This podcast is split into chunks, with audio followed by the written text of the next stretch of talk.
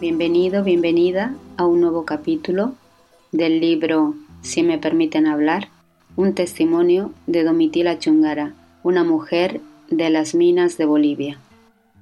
Capítulo 7. La mina siglo XX.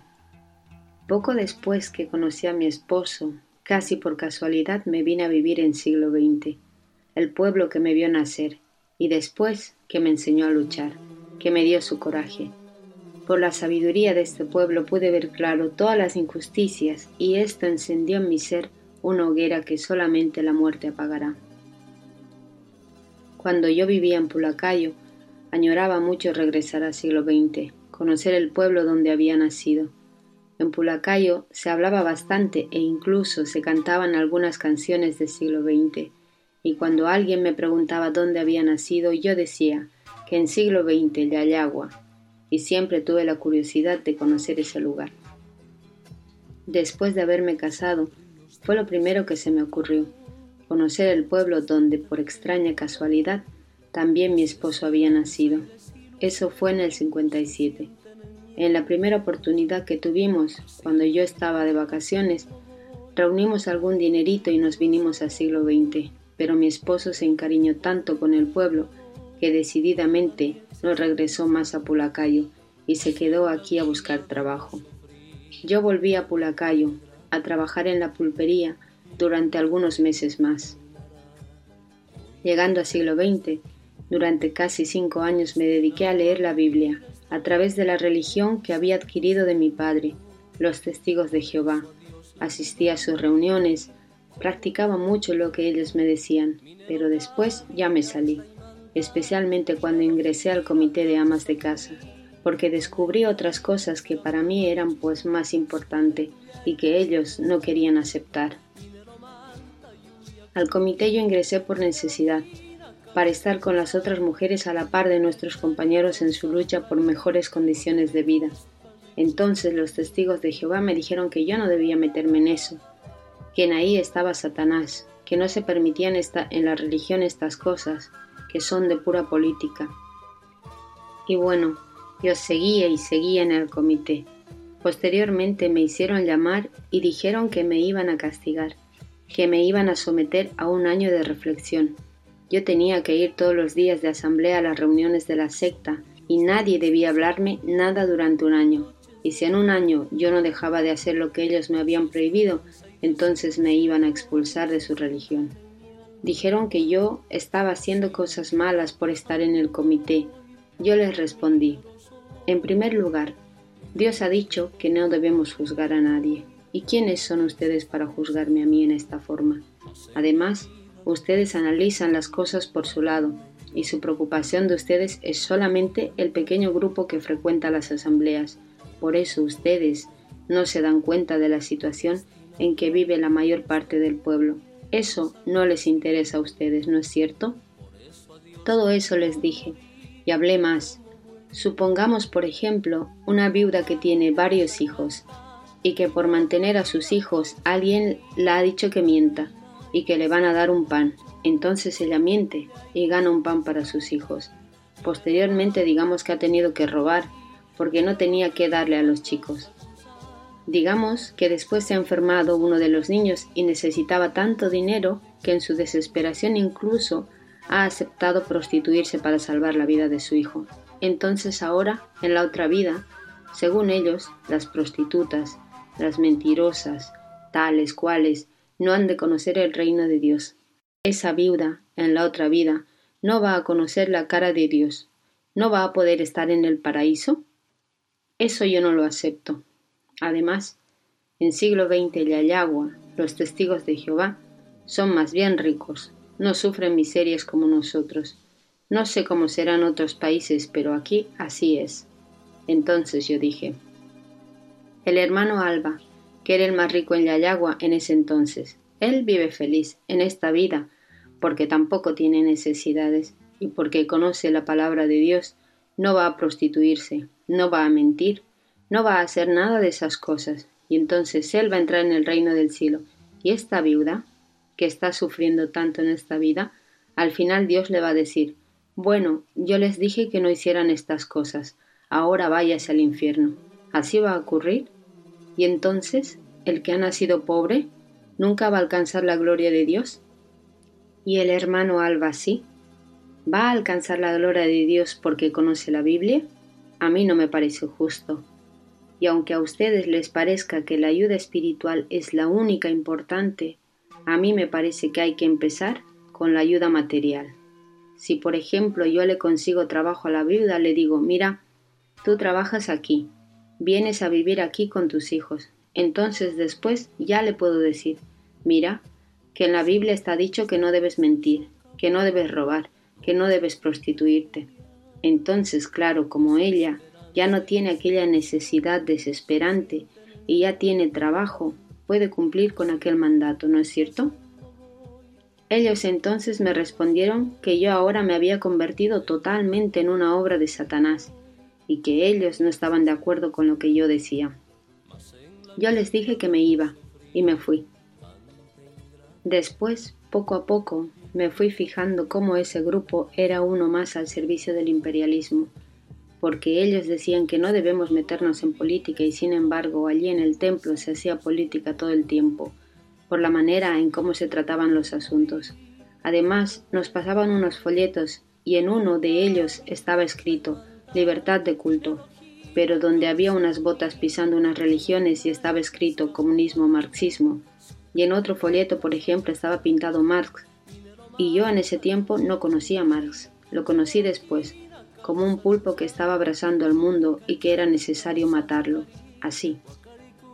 Entonces yo tenía que escoger, o trabajaba en el comité de amas de casa para luchar a la par de los trabajadores, o me quedaba con los testigos de Jehová, asistiendo a sus cultos y sin meterme en nada de esas cosas a que ellos llamaban obras de Satanás. Para mí era importante pues tomar una decisión. Había otras religiones en siglo XX, especialmente la católica, pero yo no me metí tampoco con la gente de ese grupo porque en aquel entonces los cristianos y en particular los sacerdotes y monjas estaban muy en contra de nosotros. Ellos tenían una misión que les había dado el Papa Pío XII de combatir el comunismo y por eso nos hacían muchos problemas y no nos comprendían y muchas veces defendían a nuestros opresores.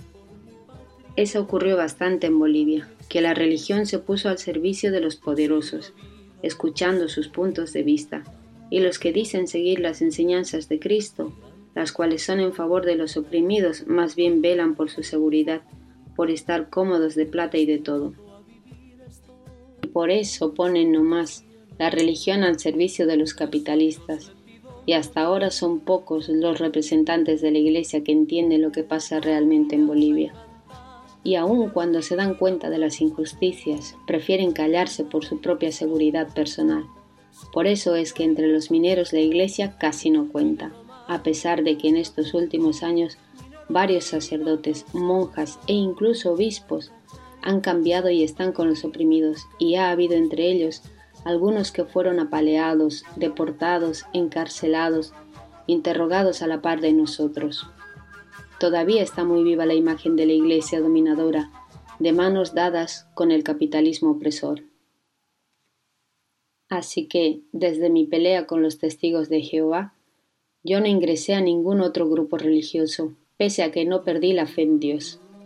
Y esa es quizás una cosa que realmente no comparto con lo que he leído en los libros sobre el marxismo, donde siempre se niega la existencia de Dios. Al menos yo pude observar eso pero a mí me parece que negar la existencia de Dios sería negar la existencia de nosotros mismos. Bueno, desde que llegamos al siglo XX solamente durante dos años viví yo sola con mi esposo. Después, una por una, mis hermanas vinieron a vivir conmigo, y tuve nuevamente que hacerme cargo de ellas. Ninguna llegó a congeniar con la segunda esposa de mi padre, y no tenían dónde ir. Después de dos años tuve a mi primer hijo, Así que de golpe mi familia era numerosa y eso no le agradaba a mi esposo. Además mi suegra se murió y mi marido andaba muy afligido, Había días que trabajaba, días en que no trabajaba. Por todos esos problemas a veces también se emborrachaba y cuando venía a la casa me decía que no se había casado con mis hermanas, que no era su obligación mantenerlas. Mis hermanas durante mucho tiempo estuvieron buscando trabajo, pero era difícil conseguir, sobre todo siendo mujeres, y entonces a tal punto de escasez vivíamos que de un solo par de calzados teníamos que compartir entre todas. Lo poníamos cuando íbamos a la calle. Nuestra situación económica se volvía peor y peor. Cuando llegamos al siglo XX, encontramos a los dirigentes Federico Escobar y Pimentel. Se contaba en Pulacayo que ellos eran buenos dirigentes y yo deseaba conocerlos. A Escobar lo conocí cuando me quitaron una vivienda. Mi esposo y yo vivíamos agregados con otra persona. Mi suegra se murió y él había viajado a Pulacayo a enterrarla. Yo esperaba familia de mi primer hijo y resulta que se había retirado el señor con quien vivíamos agregados y a mí me estaban sacando, porque decían mi esposo no tenía derecho a aquella pieza. Me dijeron que yo debía salir inmediatamente. Yo les dije que esperaran que regresara mi compañero, porque yo estaba todavía delicada, y cómo podía yo trasladarme así. Además, era necesario buscar otra vivienda, pero la empresa me dio plazo de aquella mañana, y entonces vinieron los serenos y sacaron todas mis cosas de la vivienda. Los serenos son trabajadores que ya están cansados o son inhábiles porque han sufrido un accidente en la mina y han perdido un ojo, un brazo, una pierna o tienen el mal de la mina. Entonces trabajan en la sección de la empresa minera que se llama bienestar social y tienen así un empleo que es más blando, no pide mucho esfuerzo físico. Vinieron entonces los serenos y me votaron como un dueño vota a una persona cuando no pague el alquiler. Yo me quedé llorando allí fuera, y los vecinos me veían. A eso de las tres de la tarde volvió de su trabajo un vecino mío y sus familiares le contaron lo que había pasado. Él me dijo que yo debía buscar a los dirigentes. Con sumo recelo y con desconfianza acepté, pues no los conocía, y fuimos a la casa de Federico Escobar. Su esposa me recibió con suma cordialidad. Le avisó el compañero de qué se trataba y la señora me dijo no se preocupe, mi esposo la va a ayudar y todo se va a resolver, y trataba de consolarme. Todas mis cositas se habían quedado enfrente de mi vivienda, las tapamos solamente con una carpa y las vecinas aceptaron de cuidar. A las siete de la noche, creo yo, llegó Escobar de sus ocupaciones y bueno, era todo diferente del que yo había imaginado. Yo pensaba encontrarme un hombre prepotente, acostumbrado a mandar. Nunca había visto a un hombre así, tan sencillo, tan bueno. Era la primera vez que yo le veía y tendió la mano como si me hubiera conocido desde mucho tiempo. Muy amable me recibió, pero antes de hablar de nuestros problemas, Federico nos hizo servir una cena. Después mi vecino le dijo, Mire, a esta señora la han botado de su vivienda. Ella vive desde un año agregada en una pieza. Su marido ha viajado y ahora a ella la han botado a la calle. Federico se molestó mucho e inmediatamente pidió al sindicato una movilidad y se fue a Cancañiri, donde estaba la oficina del bienestar social de la empresa. Hizo llamar a los serenos y les riñó bien harto porque habían cometido aquella injusticia conmigo. Luego les hizo abrir la pieza y meter otra vez todas las cosas, riñéndoles y preguntándoles por qué habían hecho eso conmigo, que si no era trabajador mi esposo, y los obligó a meter todo en su lugar, y les decía Miren, aquí vivía una señora, una dama vivía aquí, y las damas no tienen así tiradas sus cosas. Háganme el favor de poner todo como estaba, porque la señora no va a estar acomodando todo este despelote que han hecho ustedes. Yo estaba penada y le decía Gracias, señor, ya está bien, yo lo voy a arreglar. No, señora, usted póngase a descansar. Les hizo armar la cama y les dijo ¿Y no se habían fijado que ni siquiera podía la señora estar buscando otra vivienda? Y a mí me dijo Ahora usted tiene no más que descansar, pues está mal, está delicada. Realmente yo estaba por dar a luz, porque eso ocurrió el 3 de noviembre, y el 7 nacía mi hijo Rodolfo. Era por eso también que yo estaba en un estado de nervios, además de estar sola. Escobar se había dado cuenta de toda la situación y por eso obligó a los serenos a que pusieran en orden mis cositas. Después me alcanzó una nota y me dijo Mire, señora, Esta es la orden para que usted viva aquí. Nadie tiene el derecho de sacarla de esta vivienda. Su marido trabaja en la empresa y nadie la puede sacar. Esa fue la primera vez que vi a Escobar. Antes de retirarse Federico recomendó a mis vecinos que no me dejaran sola y que me acompañara alguien por si acaso yo me ponía mal. Yo aprendí mucho de los dirigentes, a ellos debo parte de mi formación. En el próximo capítulo, la sabiduría del pueblo.